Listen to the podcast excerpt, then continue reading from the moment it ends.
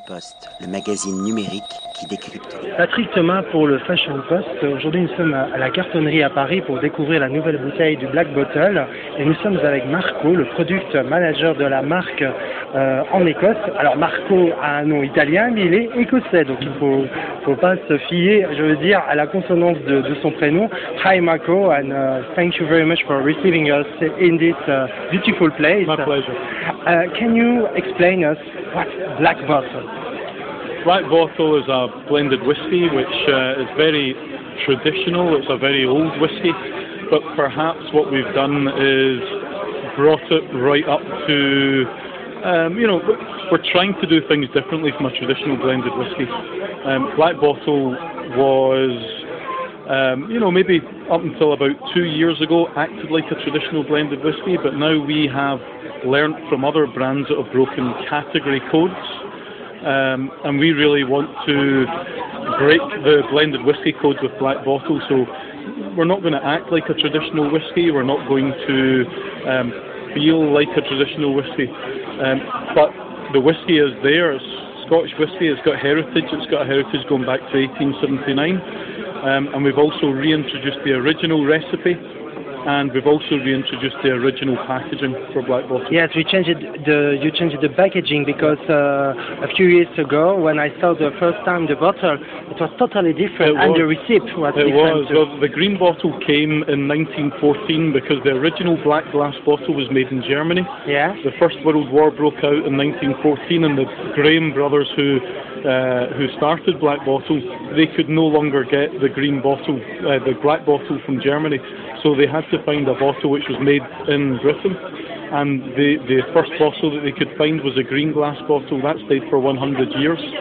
And uh, and now after 100 years, we've gone back to the original black glass bottle. The majority of our readers of the Fashion Post are women. Uh, do you think uh, this black bottle is uh, is good? It's uh, it's attractive for for women? Yeah, I think what we're trying to do with Black bottles encourage people to drink it no matter how you uh, you prefer your whiskey. So you want it straight, perfect. If you want to add ginger ale, perfect. If you want to include it in a cocktail, then by all means, we're really, really encouraging people to drink it um, in in cocktails, and that's why we're we are um, really actively focusing on the top bars in Paris, in New York, in London, in Cape Town.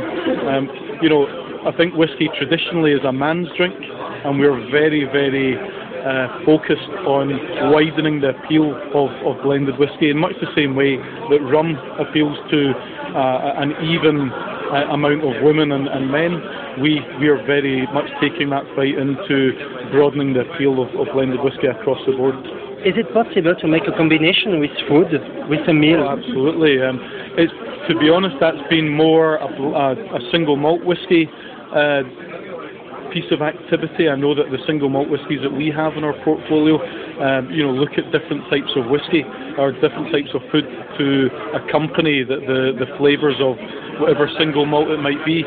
But it's something that, again, with the cocktails or be it with food, we're going to actively encourage people to, uh, you know, get to, to try their whiskey with food. And I don't know if you've tried the sensory game upstairs, the sensorial experience, but again, it's all about smell, it's about flavours, and what accompanies best that type of flavour. That, that, you know, whatever the food might be, um, pairing a whiskey with with a, a, a nice oyster or uh, a steak or chocolate or whatever it might be, we're very. So it means that a black bottle is totally a real gastronomic product. of course, and, and you know top bars, but also restaurants. I think the sense, the whole sensorial experience is becoming more important to drinks brands, to, to brands in general, and so we want people to think outside trying it with, with drinks uh, on, on a night out with their friends, but also to try it in restaurants, and also to try it with, uh, as I said, chocolate or or um, seafood or whatever it might be. So we will continue testing of Black Bottle and we will continue, of course, to follow your actuality. Thank you very much, Marco. Thank you. Le magazine numérique